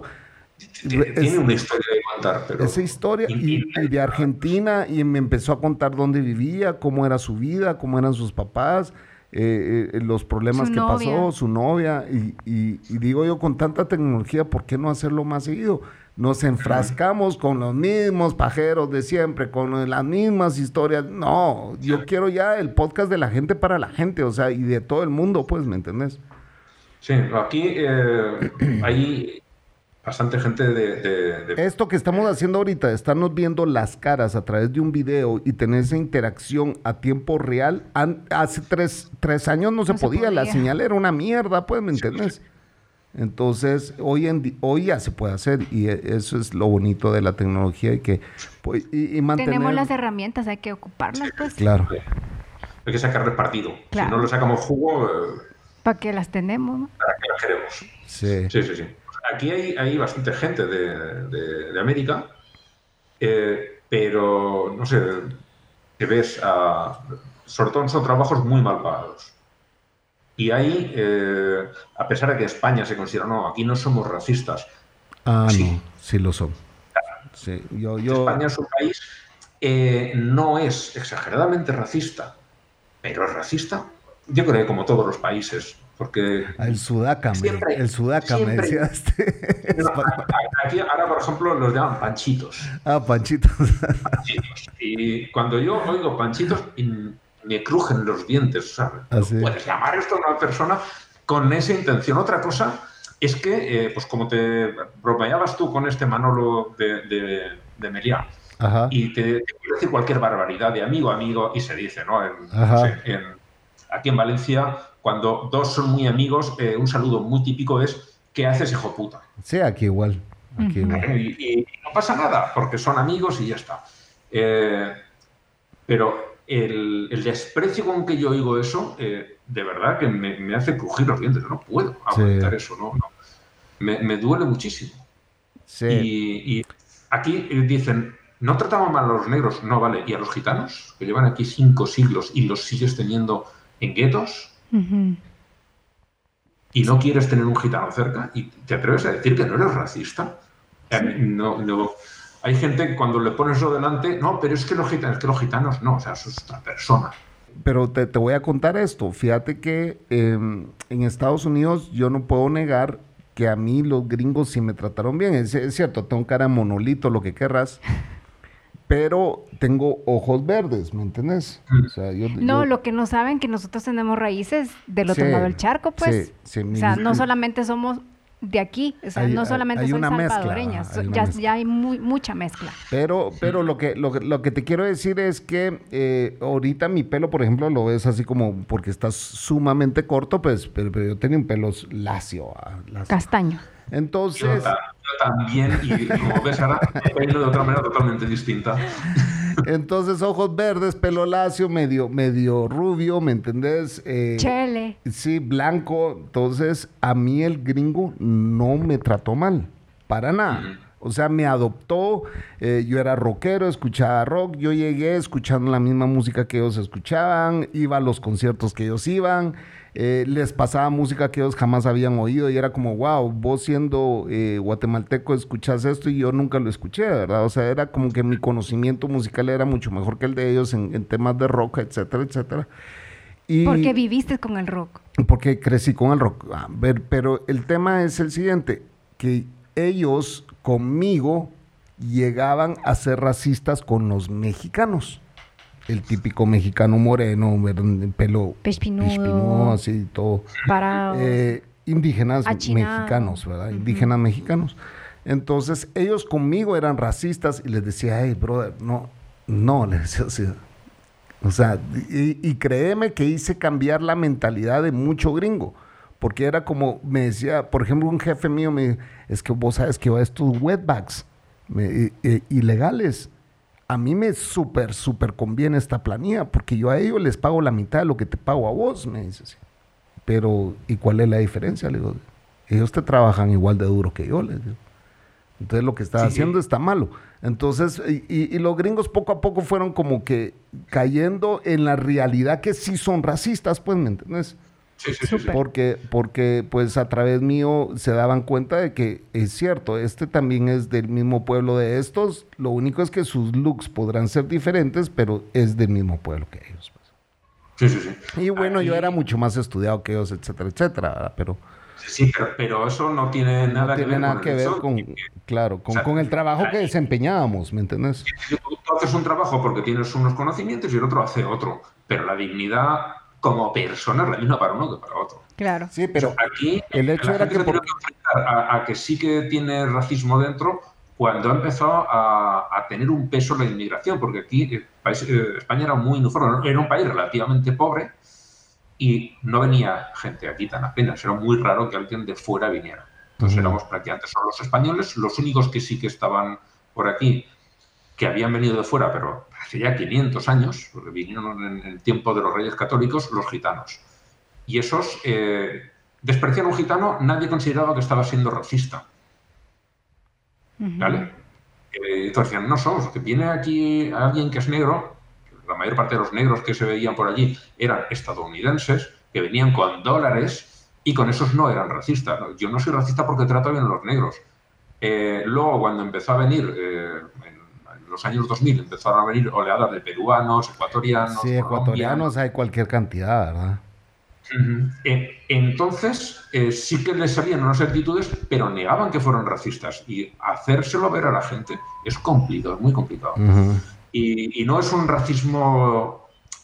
Hay, hay, violencia contra. Porque aquí mataron a un caso muy sonado, se me ha olvidado cómo se llama esta mujer.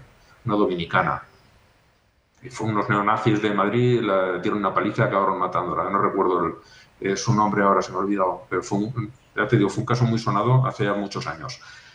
Y, el, abrirse a la gente a la idea de, oye, sí estás siendo racista, ha costado muchos años y todavía un montón de gente que no lo, que no lo ve, aunque es más un racismo eh, más light, por ejemplo, que el que se suele ver en Estados Unidos, el, por lo que te pintan, ¿no? De la policía, que si, si, tienes la piel un poco demasiado oscura, son muy rápidos para sacar la pistola. Eso aquí no, no es ese tipo de, racismo tan, tan bestia. Y me imagino que allá es por regiones también, porque en las ciudades grandes hay menos racismo por ser más cosmopolita las ciudades, supongo.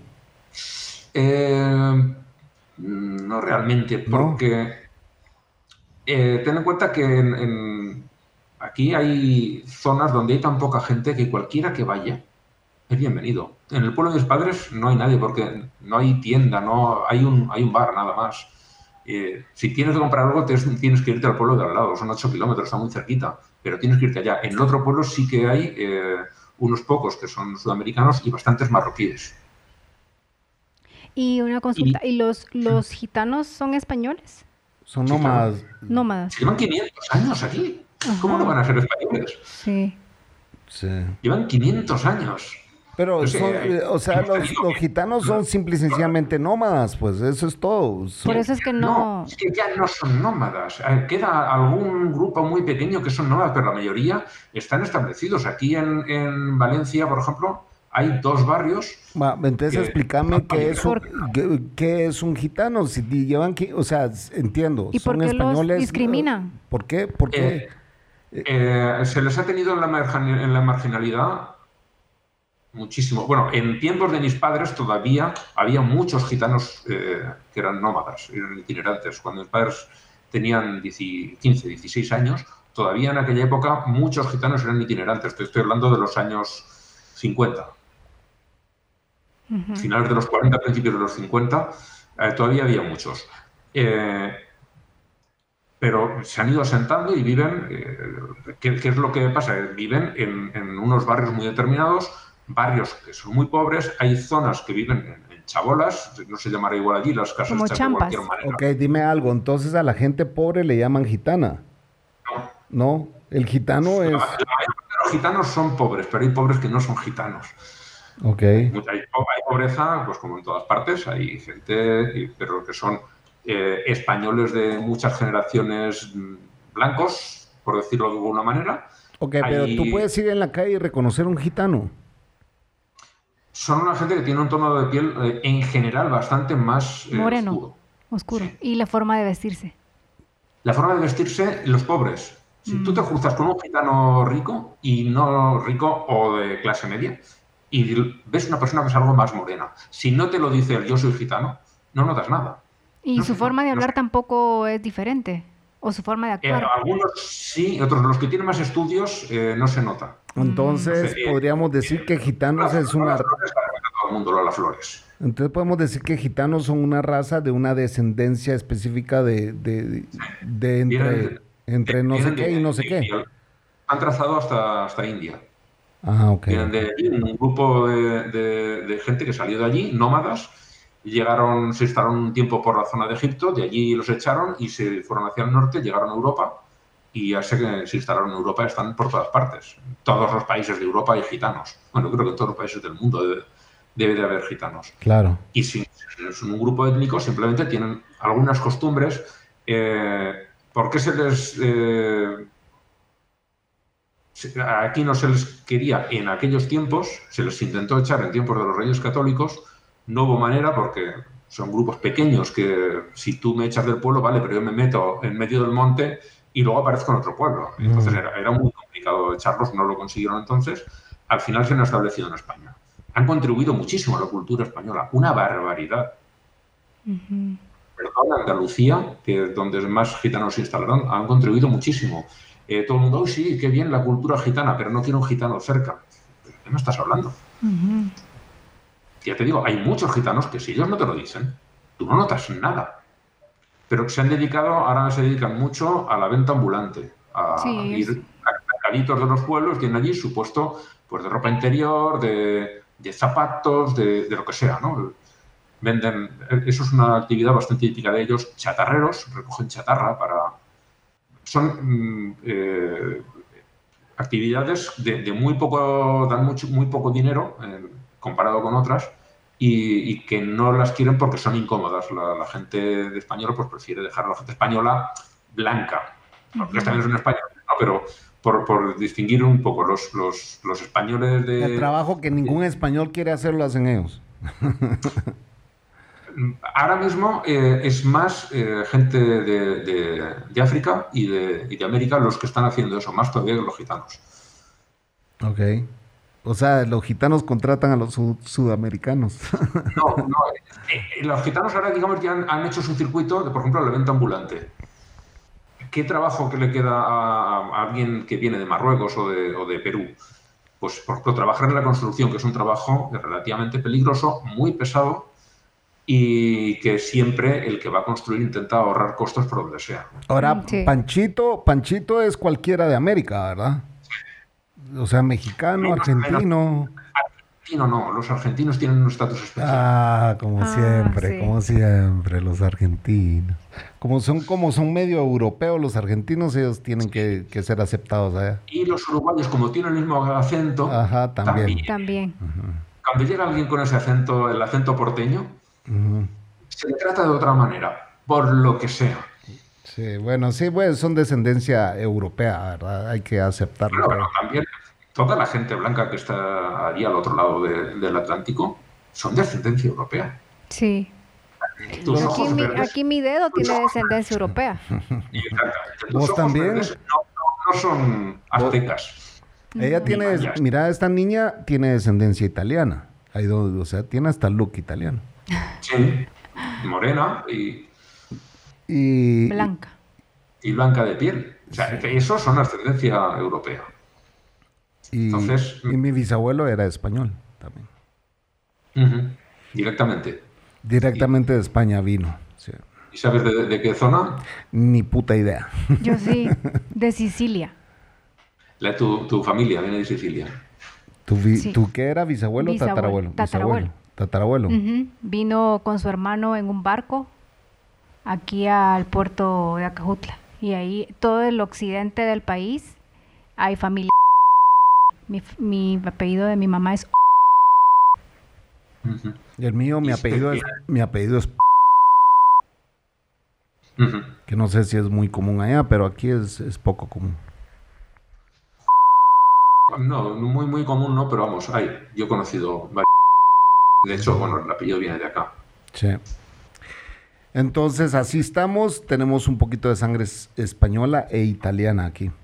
Eh, sí, pero imagínate, o sea, mi, eso era del lado de mi papá, que se vino a casar. De ahí mi bisabuelo tuvo a mi abuelo, que se casó con una guatemalteca que le llegaba a una costilla, ¿verdad? Medía un metro cincuenta, mi bisabuela. Y de parte de mamá, mi abuelita es descendencia china. O sea, mi abuela es 50% la que acaba de fallecer. Mi abuela que falleció era 50% china. Entonces, sí es una mezcolanza horrible. Aquí, aquí, en Guatemala hay muchos chinos. Un montón de chinos. Mucho alemán, español, de todo, aquí hay de todo. La familia de mi papá también creo que tenía descendencia española porque él les ha pedido Sí, entonces, esta ascendencia española seguro. Lo es él. Bueno, los dos apellidos son castellanos. Sí. Y, por cierto, yo he estado en. Ah, sí. yo soy. Yo soy. A ver, aquí me ha tocado vipiar un montón de cosas, pero yo soy. Por ejemplo. Eso ya no son lugares. Sí. Y sí, la, la familia de mi mamá, todos son narizones, cejudos y. Presente. y cómo se llama, y pelo negro. Y en Facebook, eh, un primo eh, se conectó con un chavo apellido. Y cuando vimos las fotos, eran idénticos. El, el, tío de él era idéntico a un primo mío. los genes mandan mucho, ¿no? Pero así nos quedamos impresionados, tanto él, eh, el, el, italiano, como nosotros. Bueno, entonces yo estaba hablando de los panchitos, que era toda Latinoamérica, excepto los argentinos, y los brasileños no son considerados panchitos. Son los de habla Solo nosotros somos considerados panchitos. Sí, nosotros somos panchitos. Sí, sí. Eh, si llegan, no sé, cubanos, eh, mexicanos, Centroamérica. y el cono sur, salvo Uruguay y Argentina. Eh, Entonces, el, término sudaca ya no lo usan. Se usa menos. Se usa menos. O sea, para... No es que no se use, pero sí que está, está decayendo, el uso está decayendo. Sí, porque sí, el sudaca era muy fuerte antes, en los 90s, 80, 90. Ahora eso se ha ido dejando y pues... Para no ser tan racista le pusieron panchitos. pero realmente el desprecio que expresa la palabra es, el mismo. Es el mismo. Sí, es el mismo. No, no, ha mejorado... Esto me recuerda a una tira de, de Mafalda, ¿no? Que se veía Mafalda, lo máximo, Mafalda. Yo crecí con No le gustaba la sopa. no, eh, no recuerdo qué personaje, creo que era Miguelito, tiene un sueño, se ven unos zapatos enormes y un pantalón de rayas, se supone que es de alguien así de mucho dinero, y dice que a partir de ahora nos vamos a llamar eh, personas en vía de desarrollo, en vez de llamarlos niños. Sí, es Miguelito, Miguelito, el empresario. Eh, eh, he tenido un sueño en el que éramos, seguimos siendo los últimos, pero oye, qué respeto. Sí. Que, que me cambies la palabra si, si no cambias la, tu actitud, que es lo que no... Claro, Mafalda. Kino, Kino, Kino en realidad era un genio, era un genio para su época. Lo tuve a nada sin saberlo, muy, muy cerquita. ¿En serio? ¿Y eso? En el, mi pueblo había un, bueno, hay un maestro de, que hace dulces, un, un repostero, e hizo, eh, en Semana Santa aquí en España eh, hay una tradición que es la mona de Pascua. La mona es un, un pastel, es sobre todo de algo de Cataluña mi pueblo está en la raya con Cataluña y este pues hacía allí las monas y concretamente hizo eh, a Mafalda, a Felipe y a, Miguelito en chocolate, pero que medían como unos 80 centímetros de alto, tres figuras. Y llegó aquí, ¿no? Le llegó noticia y como está mi pueblo está a dos horas de Barcelona, fue allí a verlo y lo saludó y se hizo fotos con él y yo estaba, sin saberlo, eh, mi madre tenía una zapatería en la misma calle, eh, como a 30 metros más arriba, en la misma calle. Wow. Y yo fue allí y un, día que pasó y le digo, te han quedado, las figuras te han quedado preciosas y tal. Y dice, sí, eh, ayer vino, o anteayer vino Kino a, a verlas, alguien se lo ha contado, y vino Kino, mira, mira, estoy a ver cuándo me dan las fotos, porque todavía eran en papel en aquella Ajá. Y si lo hubiera sabido, de verdad, no sé si hubiera podido decirle algo, pero si hubiera sabido con antelación que iba allí. Mínimo una foto. Mínimo.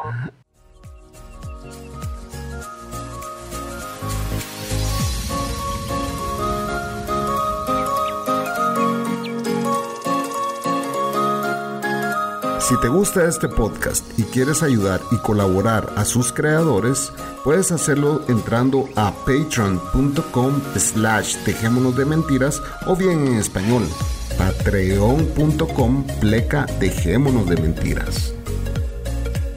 Aquí encontrarás dos niveles. Los mentirosos bondadosos, que es el primer nivel, los de verdad, que es el segundo nivel, esta pequeña ayuda es una gran ayuda. Hey, de verdad, muchas gracias a los que ya apoyan este podcast. Con tu ayuda vamos a poder hacer que este podcast vaya creciendo. Buenas noches. Buenas noches.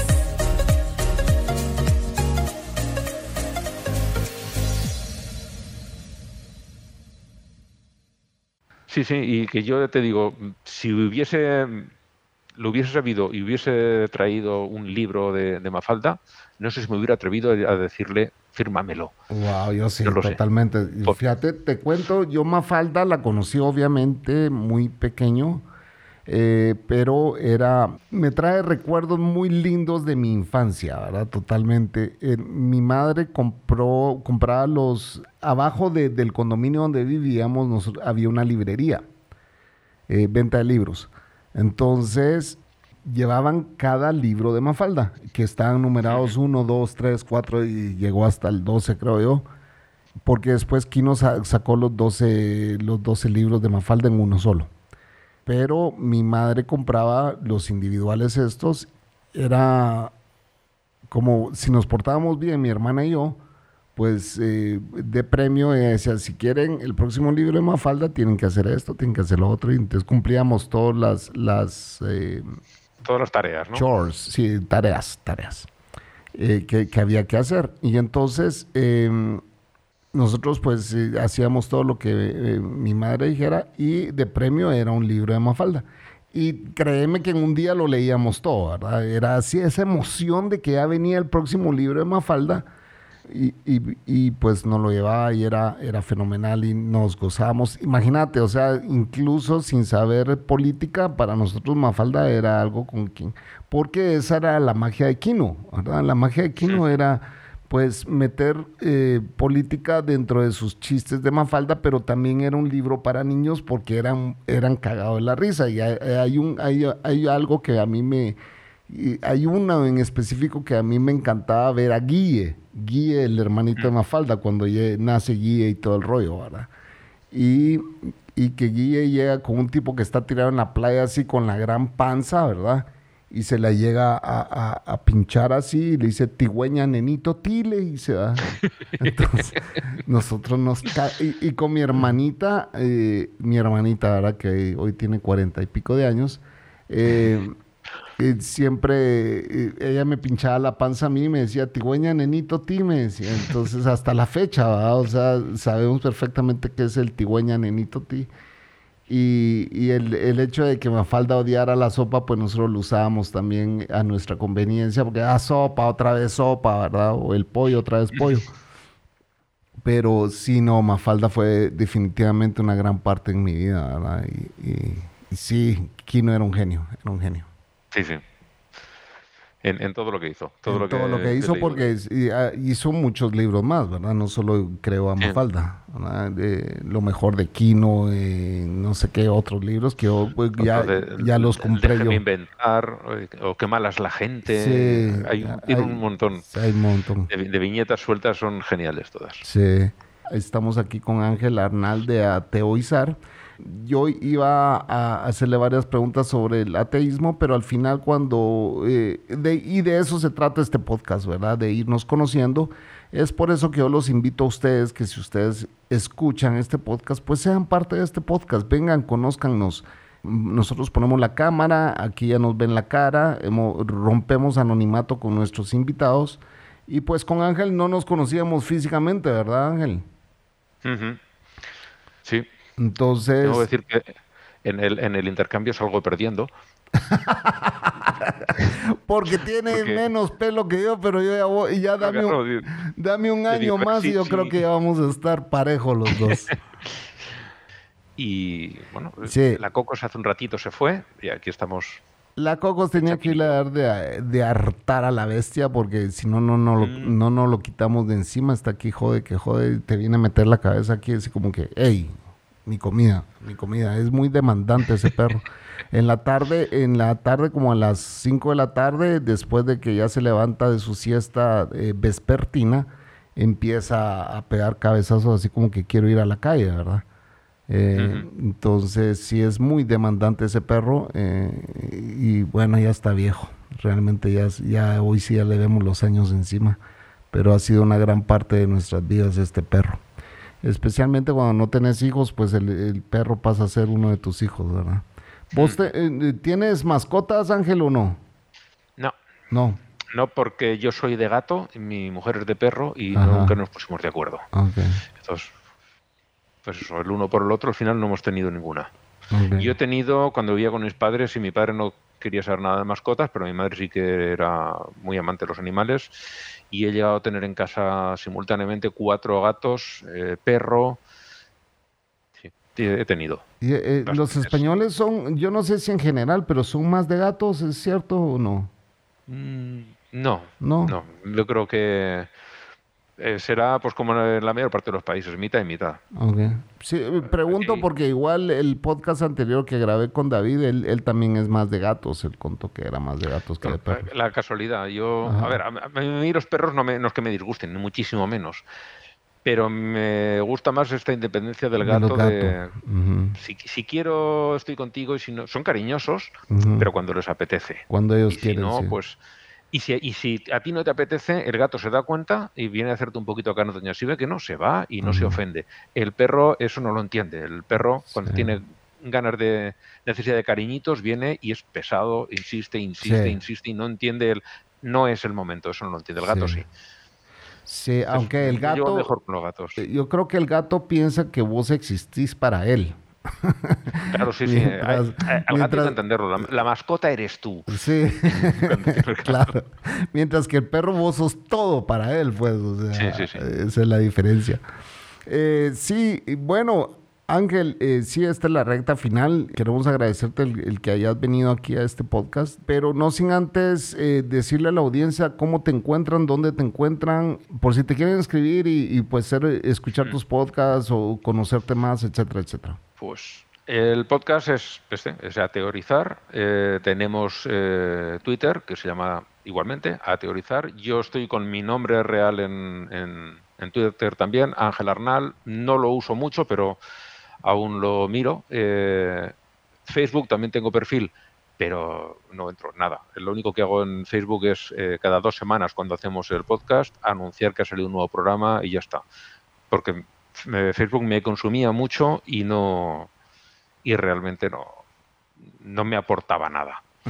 estoy también en, en, Instagram, aunque estoy pensando dejármelo porque me agobia tanta publicidad que meten, es, una auténtica invasión. Eso y las publicaciones eh, sugeridas me tienen muy quemado, muy quemado. Y creo que en algún momento voy a cerrar. soy poco de redes sociales, pero bueno, eh, sí que tengo esto.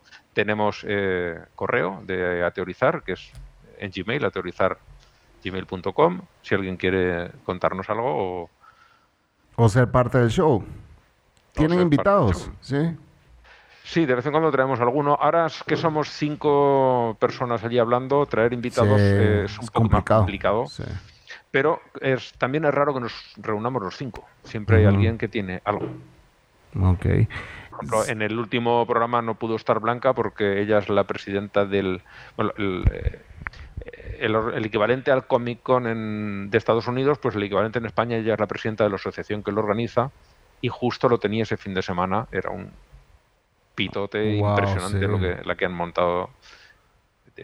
han traído escritores eh, de medio mundo. Una, una, barbaridad. Ha estado muy, muy bien, muy interesante. Y claro, ella estaba muy implicada, no podía estar para grabar a teorizar. Y siempre, casi siempre falla alguien, porque le sale un compromiso familiar, porque está enfermo, por... Eh, pero bueno, como somos cinco, siempre tenemos gente. Y de vez en cuando sí que me gusta invitar gente. Hay personas, sobre todo mujeres, que no quieren, no lo entiendo. Intenta invitar un hombre, una mujer, un hombre, una mujer, ir alternando. Y, las mujeres no querían venir. Nunca lo entendí. Yo creo que en esto del podcasting, yo no sé si, yo siempre pensé que era mi podcast por ser tan patanes, pero creo que la mayoría de audiencia siempre va a ser más hombres que mujeres. Por alguna razón todavía no. No.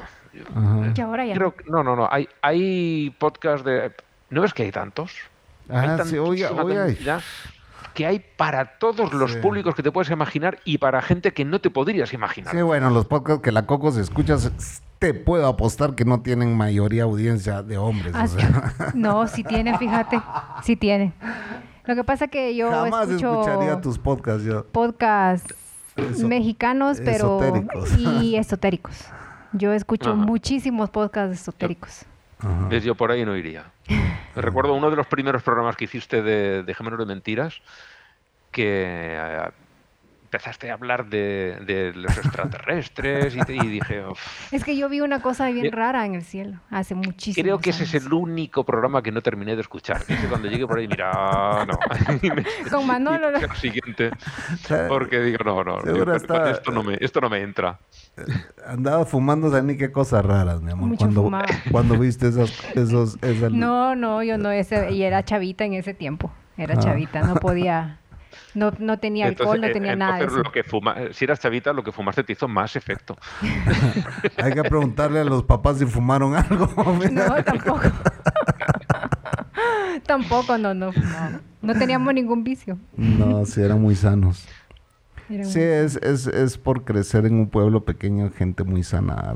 Los que crecimos en ciudad sí fuimos un poco más, más destroyers. Sí. Señora, yo, lo, yo lo voy dejando porque tengo que ir a cocinarle la comida al chapín. Ya nos habías dejado, solo... Sí, lo que pasa es que le fui a dar comida a la bestia. Pero bueno, gracias por venir a interrumpir por segunda vez. Gracias por estar en nuestro programa. Bienvenido y que, no, y que, no, sea la última. Sí. Bien. Yo, mis ocupaciones ahora son pocas, o sea que estoy disponible en cualquier, en cualquier momento. Eh, sí. dame un segundito.